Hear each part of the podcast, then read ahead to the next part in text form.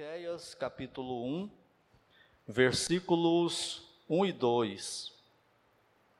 Miqueias capítulo 1, versículos 1 e 2, que diz assim: Palavra do Senhor que em visão veio a Miqueias, morastita, nos dias de Jotão, Acás e Ezequias, reis de Judá, e sobre Samaria e Jerusalém Ouvi, todos os povos, prestai atenção, ó terra, e tudo o que nela contém, e seja o Senhor Deus testemunha contra vós outros, o Senhor desde o seu santo templo. Oremos. Pai Santo e bendito Deus, no nome do Senhor Jesus Cristo, nós entramos em oração na tua presença mais uma vez neste culto.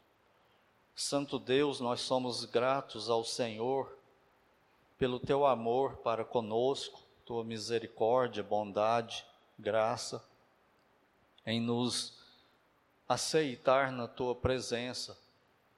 E sabemos que o Senhor faz isso por causa do, do Senhor Jesus Cristo que morreu por nós, nos resgatou do pecado e por causa da perfeição dele, pureza dele, retidão, santidade dele, imputados a nós, é por isso que o Senhor nos aceita na tua presença.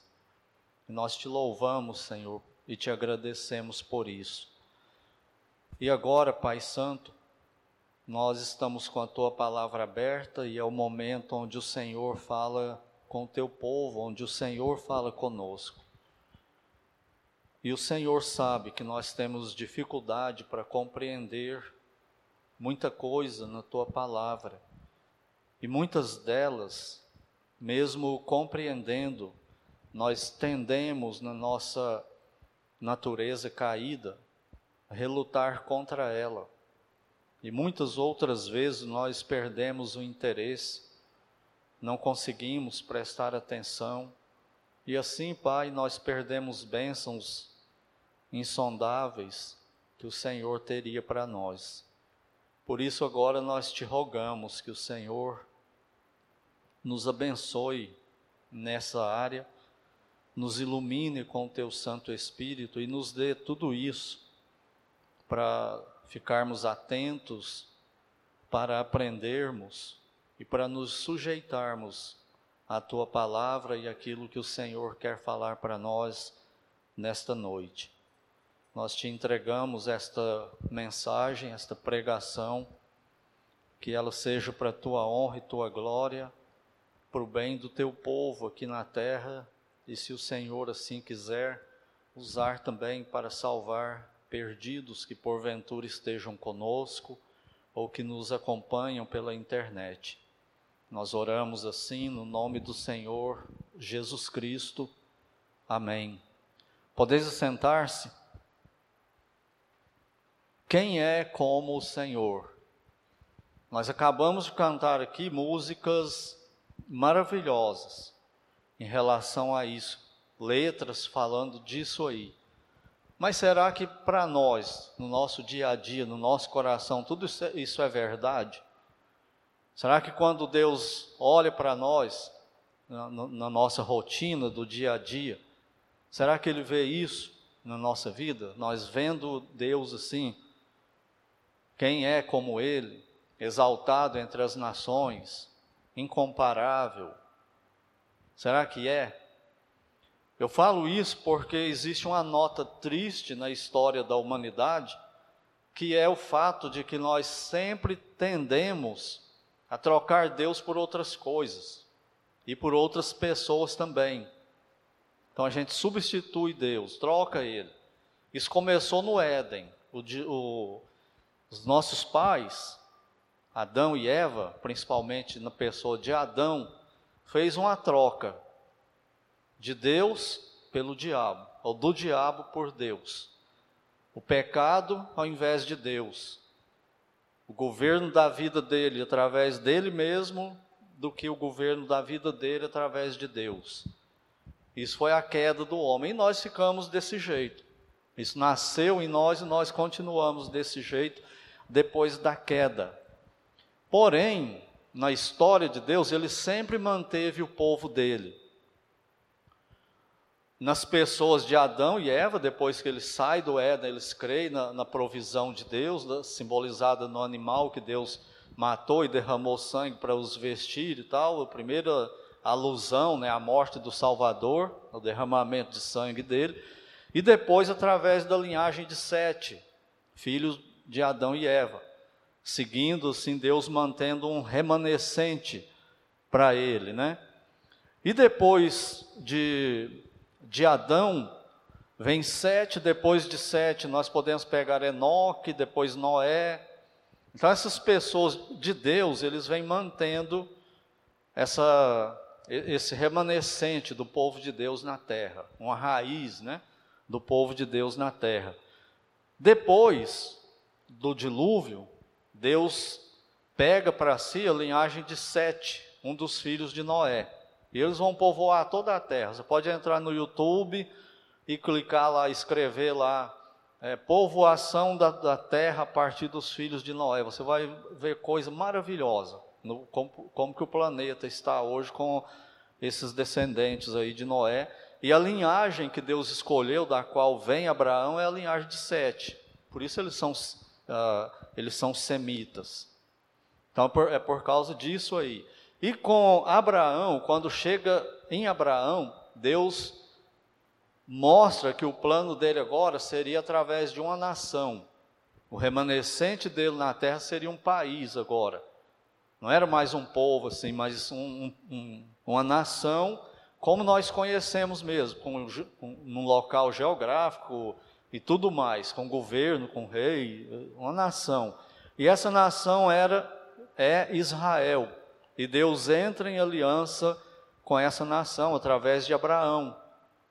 E faz promessas para Abraão, que ele teria uma, uma família numerosa no mundo inteiro, ele seria pai de, de muitas nações, falando de Israel, falando do, do, de, dos árabes e falando de nós, a igreja, os gentios, filhos de Abraão pela fé, como fala em Romanos 4, e faz outra promessa, que essa nação que ele iria criar, ele traria para ela um rei que governaria o mundo inteiro.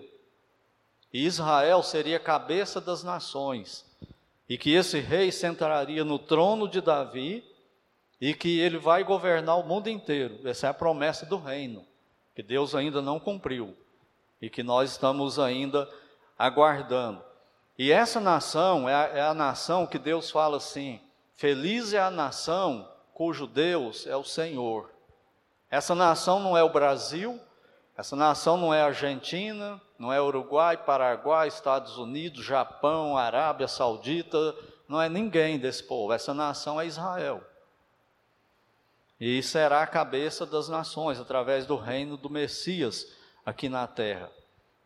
Por que, que, isso, que isso só se aplica para Israel? Porque a promessa é feita só para Israel, como nação. Deus nunca fez uma promessa assim: se os brasileiros todos se converterem e me seguirem, essa nação vai ser minha. Não, todas as nações da terra são de Deus. Ele é o dono, ele é o governante de tudo. Mas nação, nesse sentido de povo escolhido, que Deus tem um alvo específico para ela, é só Israel. Não tem outra nação assim. Tanto que hoje, por exemplo, se todos os brasileiros se converterem, se não ficar nenhum brasileiro sem conversão, Deus vai tratar com o Brasil, agora, dali para frente? Não. Todos esses brasileiros vão ser enxertados na igreja, vão ser postos na igreja e a igreja enxertada em Israel. Na promessa que Deus fez para Israel da nova aliança. Entenderam bem isso? Então não tem esse negócio, eu já eu canso de ver, né? A gente viaja por aí vê. Você chega numa cidade, está escrito assim: cidade fulana de tal é do Senhor Jesus. Uberlândia é do Senhor Jesus. E quando eh, postam no Facebook e tal, esse versículo, feliz a nação cujo Deus é o Senhor, em campanha política, né, defendendo política e etc e tal. Vamos orar pelo Brasil, conversão do Brasil, porque feliz é a nação cujo Deus é o Senhor. A parte de orar pelo Brasil, pela conversão do Brasil, é bíblica, tá certo. Agora, pensar que por causa disso o Brasil vai ser essa nação, ele não vai. É Israel. Então, por que, que eu estou dizendo tudo isso? Por causa dessa tendência que nós temos, mesmo o povo de Deus, de trocar Deus por outras coisas e por outras pessoas também. Deus cumpre a promessa que ele fez para Abraão e dá ao rei Davi, entra em aliança com Davi e fala para ele que o Messias agora vai vir da família dele, a família real de Israel. E depois que Davi morre, Salomão, filho de Davi, assume o trono de Israel. E Salomão desobedece a Deus, o homem mais sábio do mundo, desobedece a Deus. E na loucura dele, na, naquela ganância por poder, ele vai fazendo alianças para fortalecer o reino dele. E para fazer essas alianças, olha só, ele acaba tendo mil mulheres. Mil mulheres. Com a maioria delas, Salomão nunca teve relacionamento. Ele só casou com elas, com aquelas que ele casou, para fortalecer, era jogo político, para fortalecer o reino dele. E para agradar esse povo todo, a esposa, o rei, que era de outra nação e tal, e fortalecer o reino dele, ele permitiu que alguns deuses entrassem em Israel e fossem seguidos. Ele se tornou idólatra por causa dessas mulheres. Primeira desobediência dele é que o judeu era proibido de casar com outra com uma mulher que não fosse judia, que não fosse da linhagem de Abraão, Isaac e Jacó. E ele foi casando. E isso levou ele para a idolatria. E em disciplina, por causa da idolatria de Salomão, o que, é que Deus prometeu? Eu vou dividir o reino de Davi. Israel não vai ser mais um reino unido. Eu vou dividir.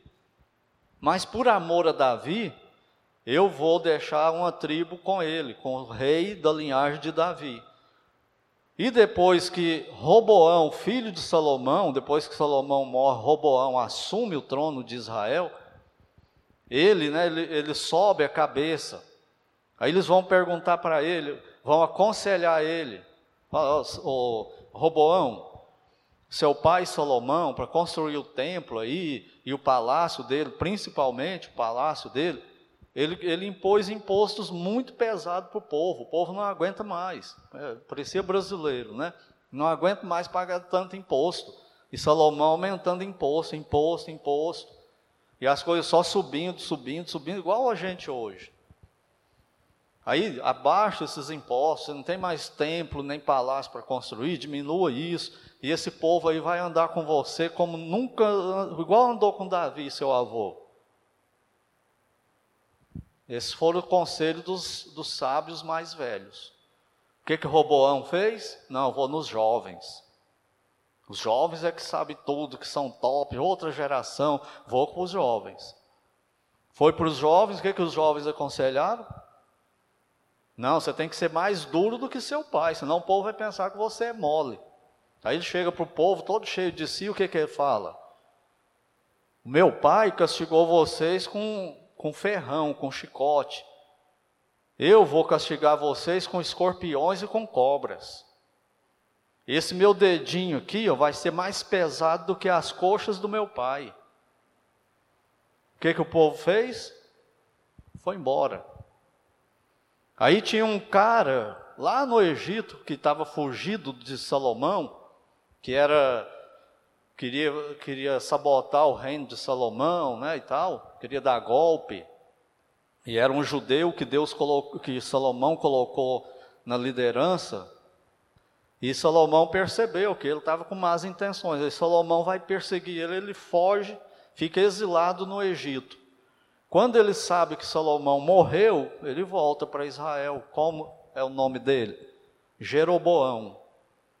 A Israel foge de Salomão, de Roboão, e pega Jeroboão e coroa ele como rei. E ele se torna o rei do reino do norte. Israel se divide. A disciplina de Deus por causa da idolatria e das imoralidades de Salomão. Mas por fidelidade ao que ele prometeu para Davi, a aliança davídica, ele preserva uma tribo, a tribo de Judá. E a tribo de Benjamim, vendo né, que, a tribo, que Deus estava com a tribo de Judá, corre para a tribo de Judá. E aí o reino do sul, que fica com o nome de Judá, é composto por Judá e Benjamim, e o reino do norte, com as outras dez tribos, e tendo Jeroboão como rei. E o que que Jeroboão fez? Ele fez o seguinte, ele pensa o seguinte, essa história está tudo lá na Bíblia, né? você deve saber já, mas para introduzir o, o profeta Miqueias aqui, aqui entender melhor a profecia dele. Aí o que que o que que Jeroboão faz? Ele fala, se esse povo Israel, as dez tribos, continuarem indo lá no reino do sul, no templo, não tinha lei de Moisés, eles não tinham que viajar para lá todo ano naquelas festas, fazer sacrifício, dia da expiação, não era para ir lá no templo de Salomão e fazer isso, igual eles faziam antes no tabernáculo.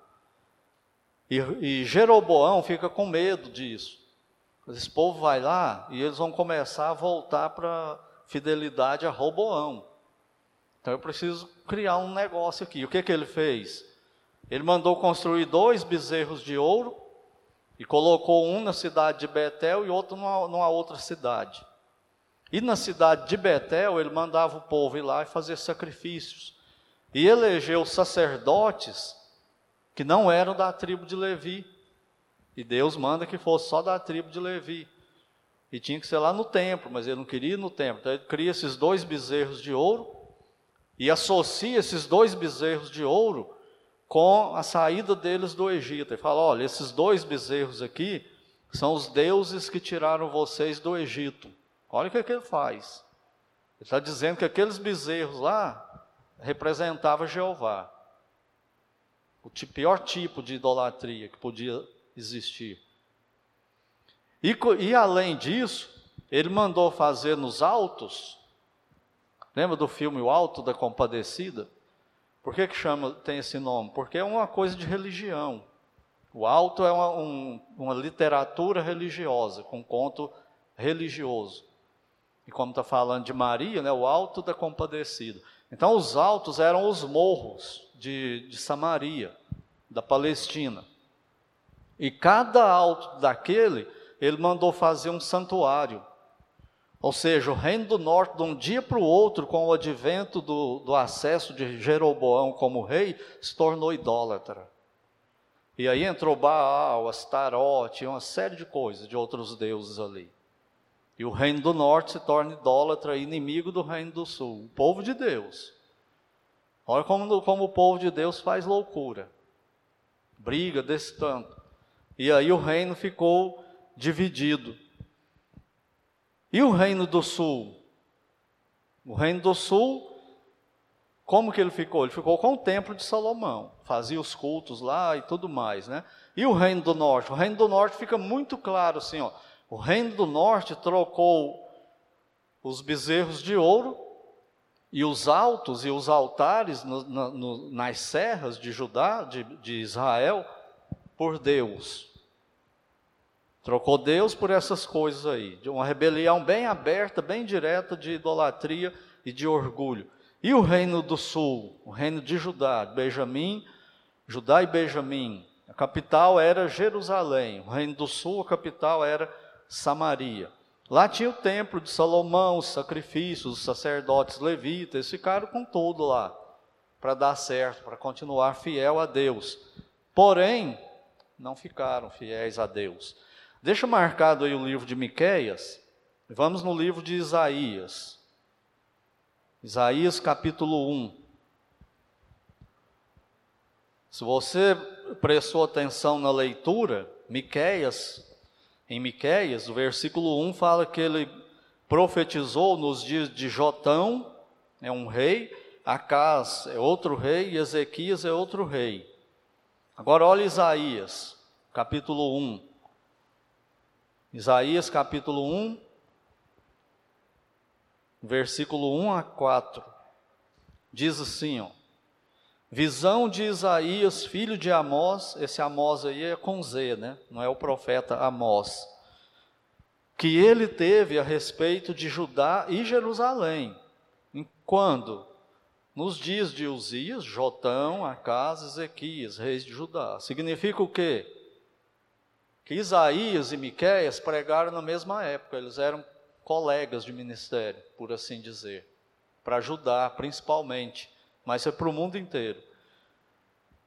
E olha a mensagem dele: Ouvi, ó céus, e dá ouvidos, ó terra. Começa igual Miqueias também, não começa? Porque o Senhor é quem fala. E olha o que, é que Deus fala. Agora é Deus falando. Criei filhos.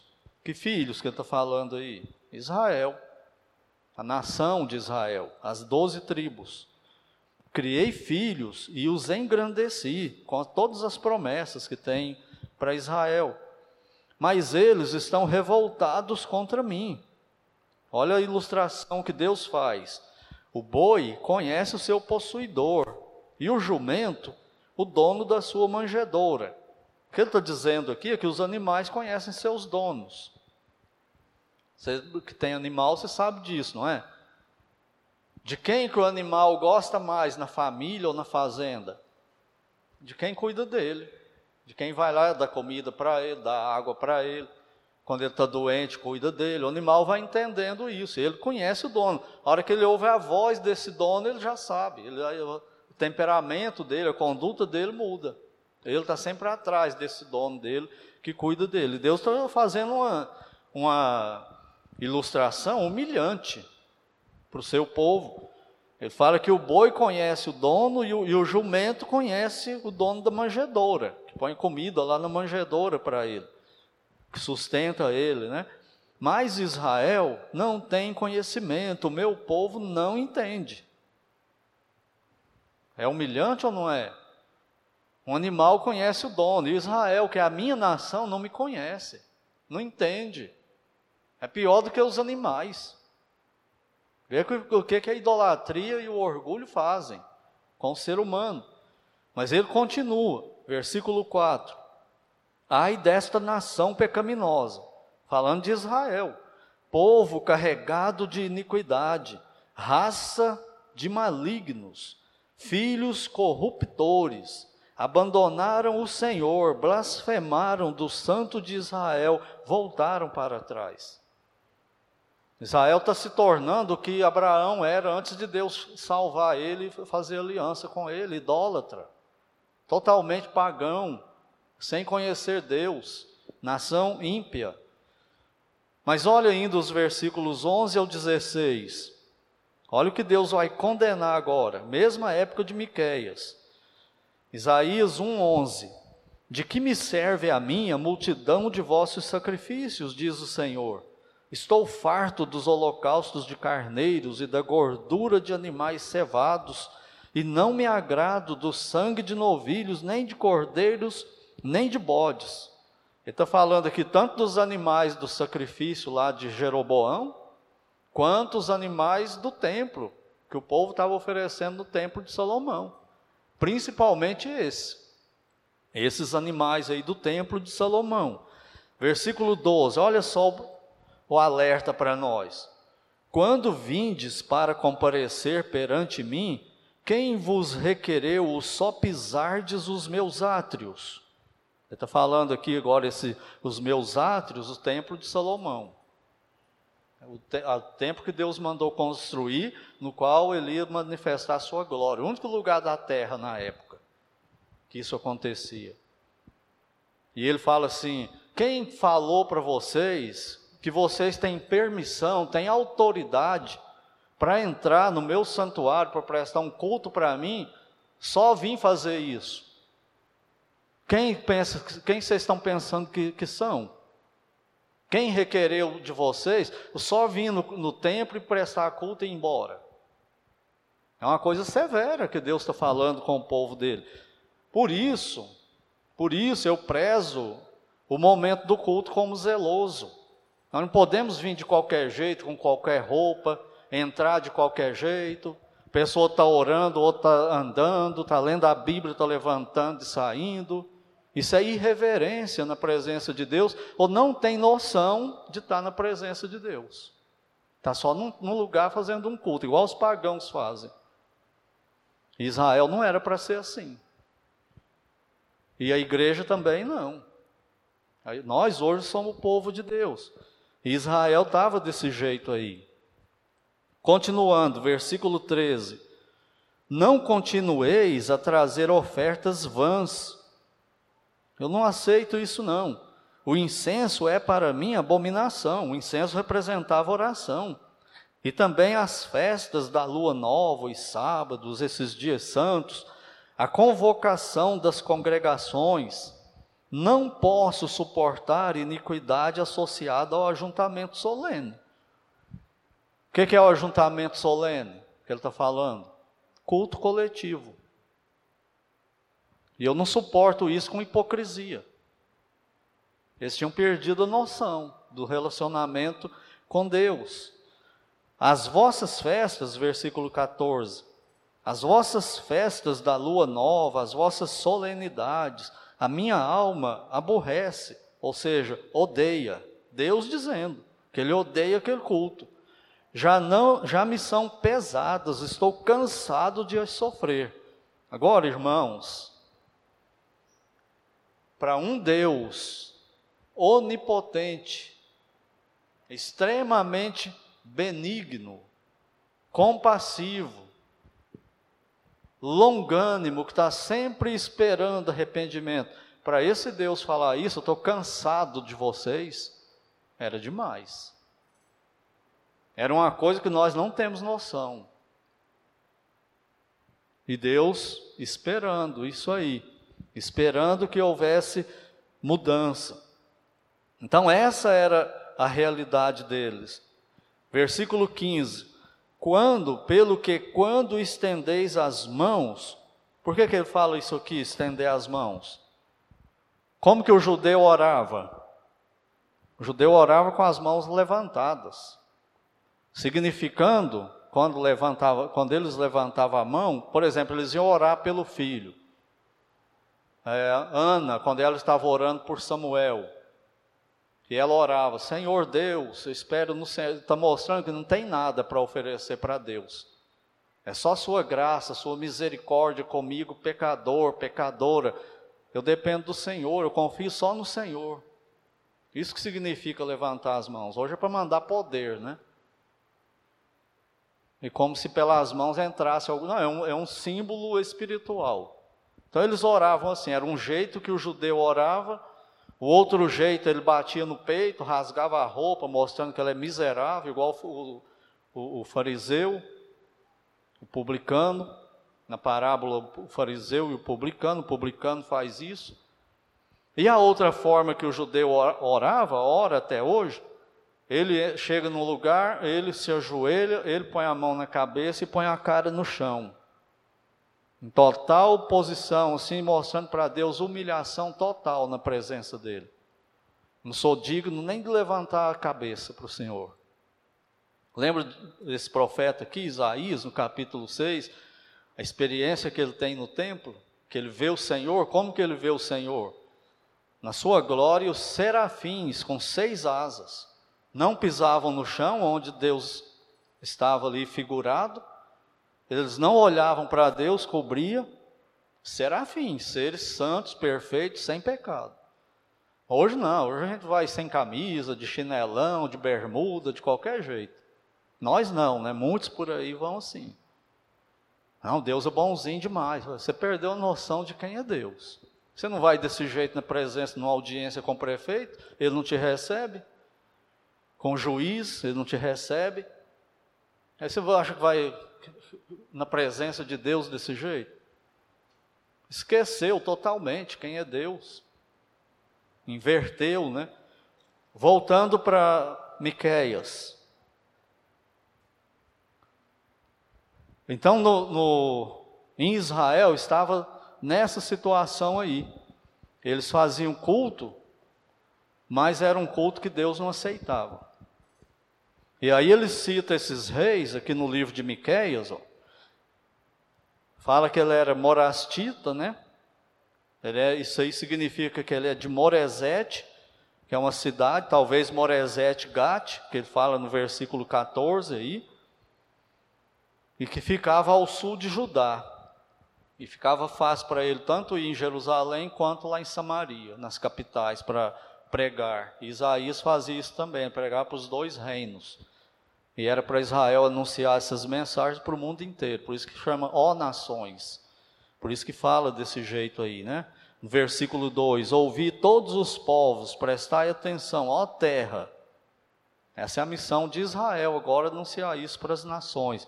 E Deus está falando para eles primeiro.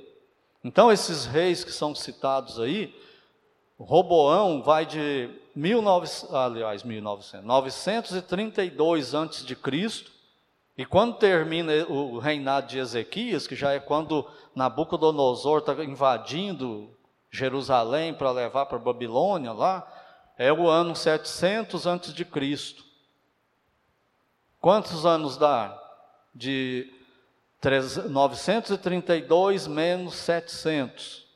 232 anos. Deus está suportando esse povo desse jeito. 232 anos, enviando profetas o tempo todo para o reino do norte e para o reino do sul, chamando a atenção deles. Arrependam-se, arrependam-se, arrependam-se, voltem para mim. E o povo vai ficando obstinado, né? Então ele suportou esse povo infiel e chamou os profetas e enviou, e eles não se arrependeram. E com todos os profetas que nós temos escrito deles, e mesmo aqueles que não escreveram, como Micaías, por exemplo, nós vamos ver que tem uma, uma promessa de Deus de juízo severo, mas tem uma promessa também de, de bênção se houver arrependimento. Por quê? Porque Deus está sempre disposto a perdoar, está sempre esperando arrependimento. Ele não tem prazer em punir o seu povo. Ele tem prazer em abençoar o seu povo. E por isso que ele é paciente desse jeito, 232 anos, esperando esse arrependimento. Mas Israel não se arrepende. Por quê?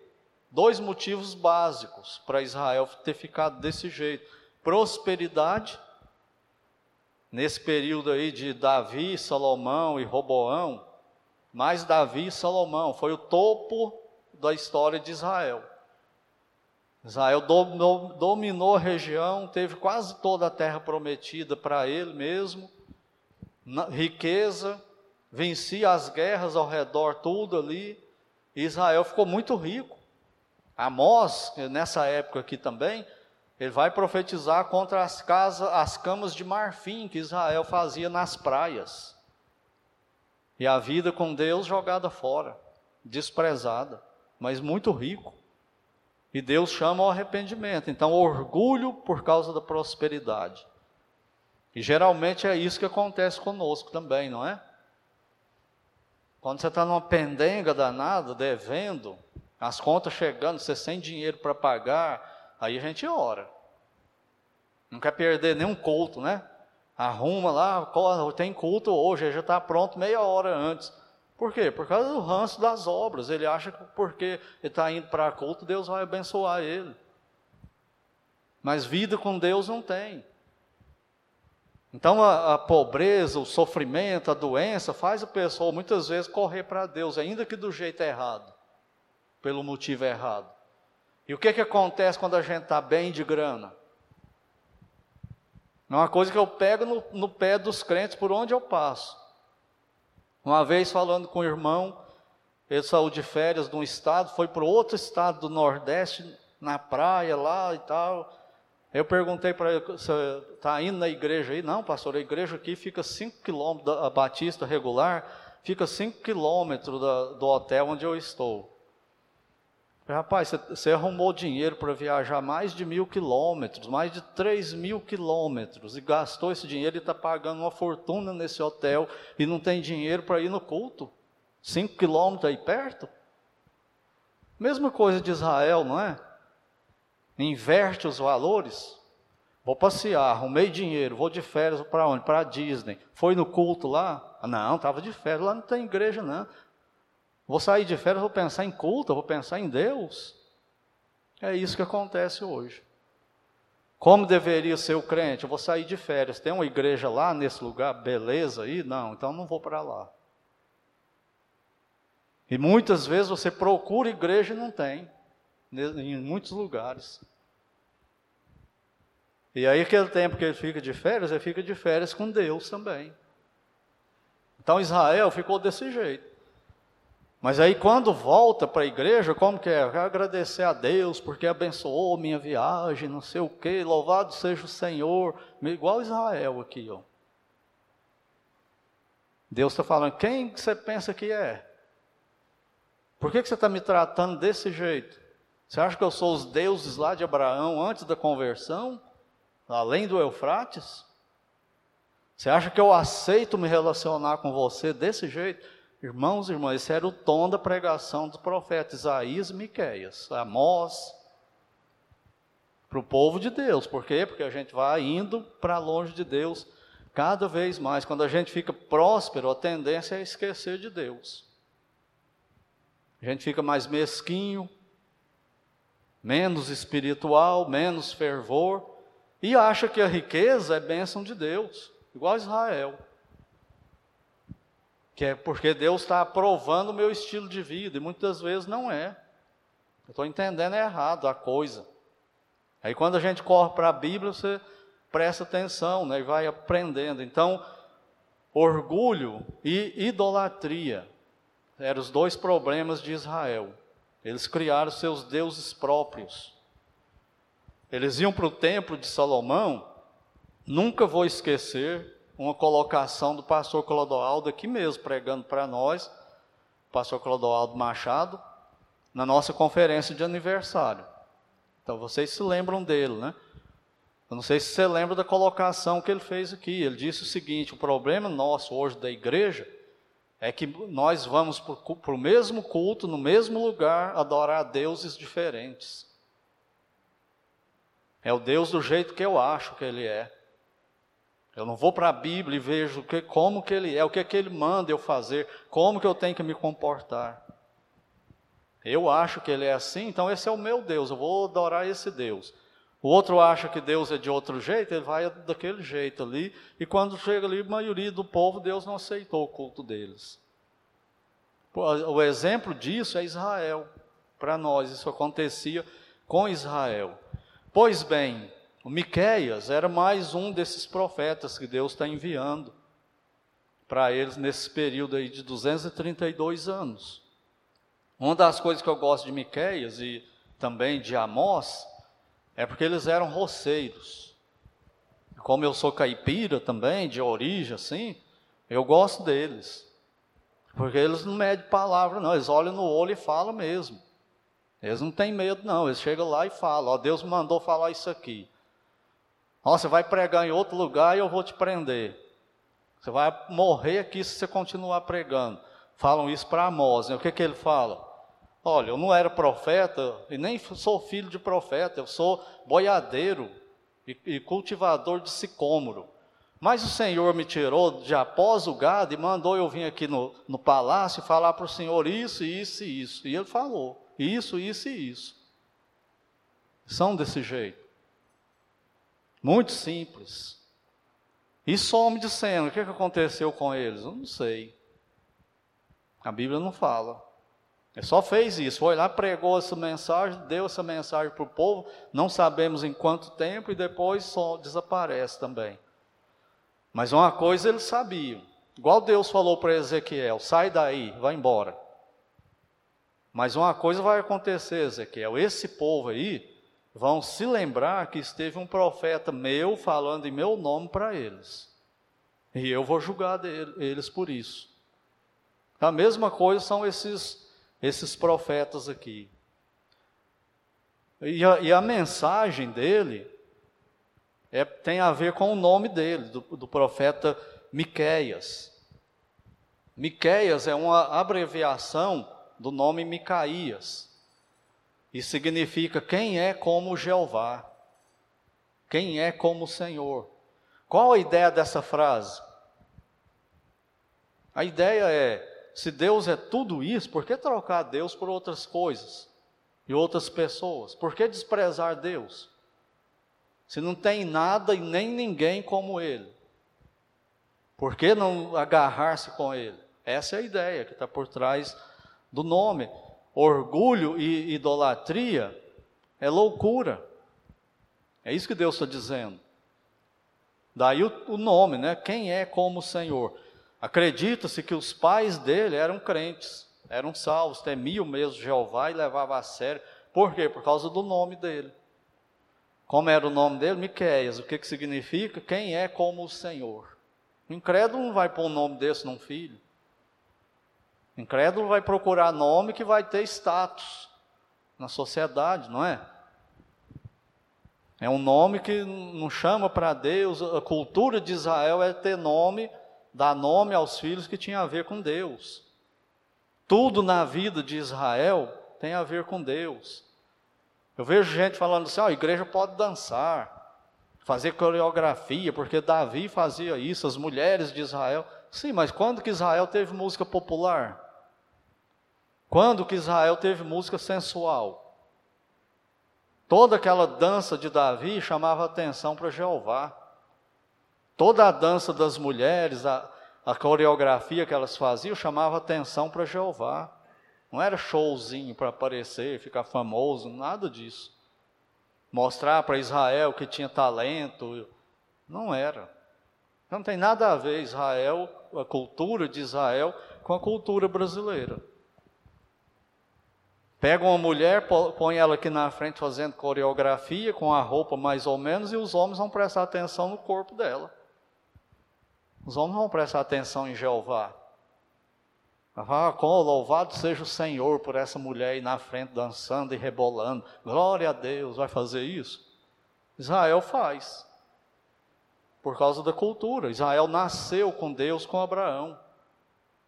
É a nação cujo Deus é o Senhor. Não tem outro jeito né, para Israel.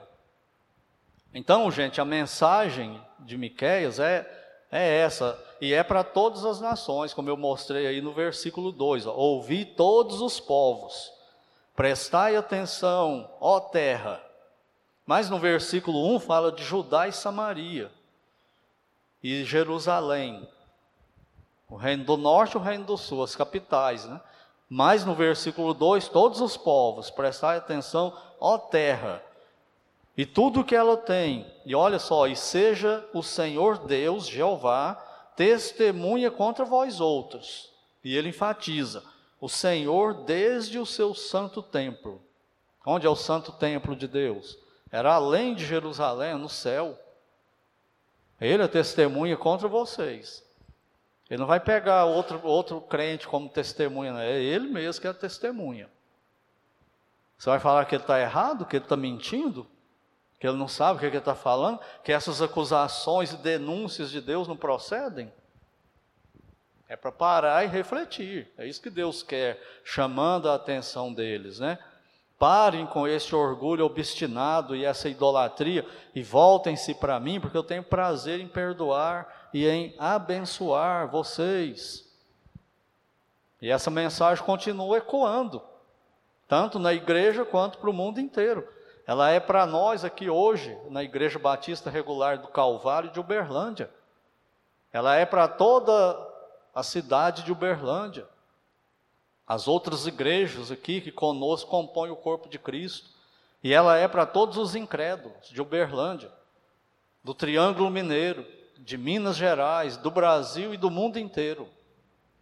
Pensem em Deus, considerem Deus. Nós estamos vendo isso no domingo de manhã, quando Deus criou tudo e criou o homem, a família, para quê? Para que tudo apontasse para Ele o tempo todo, para o homem ficar ligado nele. Mas o homem troca Deus por outras coisas e vão embora e fica igual Israel, né? Qual é a mensagem que Deus tem para nós através do profeta Miqueias? Nós vamos ver no próximo domingo permitindo Deus, aí nós vamos entrar no texto, como eu falei no começo, só introdução. As aplicações finais para hoje dessa introdução ao livro de Miqueias. Primeiro, é que Deus, Ele ouve o clamor dos seus filhos. E Ele quer o clamor dos seus filhos, Ele quer arrependimento. Deus é repetitivo. Eu falo para vocês, como pastor, como pregador, que muitas vezes passa pela cabeça nossa, de pastor, pregadores em geral, ó, eu vou pregar uma mensagem que o povo vai gostar. Que mensagem seria essa? Vou arrumar uma mensagem assim que, que o povo não fique muito implicado comigo. Que eu saio de cena e ele fica só olhando a mensagem. Lembre só da mensagem. Mas quando você vai para a Bíblia, você não acha essa mensagem. Você teria que, que, que bajular, falar, vocês estão bem demais e não sei o que e tal. Mas quando você vai para a Bíblia, onde tem um texto que fala isso? O texto é só fazendo alerta para nós. Por quê? Porque nós somos pecadores. Tanto os salvos, perdidos, então nem se fala. E o tom da mensagem de Deus é arrependa-se, arrependa-se. E você fica com essa tentação, vou pregar outra mensagem, mas não dá, por quê? Porque Deus é repetitivo. Ele fala de novo, de novo, de novo. Tem 232 anos que ele está falando a mesma coisa, está repetindo agora com Miquéias. Por que, que ele faz isso? Pelo coração amoroso de pai que ele tem. Nós temos aqui vários pais, né? Provavelmente também muitos outros pela internet, pais e mães. Você já ouviu o seu filho falar assim para você: Ah, pai, ah, mãe, vai me falar isso de novo? Eu já ouvi isso mil vezes. Pai, vai continuar ouvindo enquanto precisar. Por quê? Porque eu te amo. Porque eu quero o seu bem. Eu quero que você se arrependa e mude. Você está indo para o lado errado. E Deus faz isso conosco o tempo todo. Ele é repetitivo. Aí você vai lá no Novo Testamento e olha a pregação deles, estou falando a mesma coisa que o profeta falou para Israel. Deus está repetindo para a igreja. Por quê? Porque Ele nos ama. Se Ele não nos amasse, Ele fazia vista grossa para nós. Mas Ele nos ama. Então, sejamos sábios e ouçamos as palavras do Senhor Provérbios 13, 1 fala assim: O filho sábio ouve a instrução do pai, mas o tolo não atende à repreensão. Você pode falar para ele: Ó, você está indo para o lado errado. Você pode pegar um jovem que está desembestando, a própria palavra é, tem uma conotação ruim, né? Ele está desembestando, ele está ele tá se tornando uma besta. Está indo para o lado errado. Você pode alertar ele o tempo todo, mas ele não vai ouvir, se ele não for sábio. Se ele for sábio, ele vai parar e vai considerar. Por quê? Porque tem mais experiência do que eu, me ama, quer o meu bem. Pode não ser o que eu queria ouvir, mas é o melhor para mim. Então eu vou dar ouvido para isso aí. Nós temos que ser assim com Deus. Agir desse jeito, quando a gente ouve pregação, nesse tom da pregação desses profetas aí. Segunda lição é que nós já sabemos também, privilégios espirituais não garantem fidelidade permanente a pecadores. Israel é o exemplo. Quantos privilégios Israel recebeu de Deus? Serviu para manter eles fiéis o tempo todo? Não. E nós, igreja, temos outros tantos privilégios espirituais, e isso não garante nada.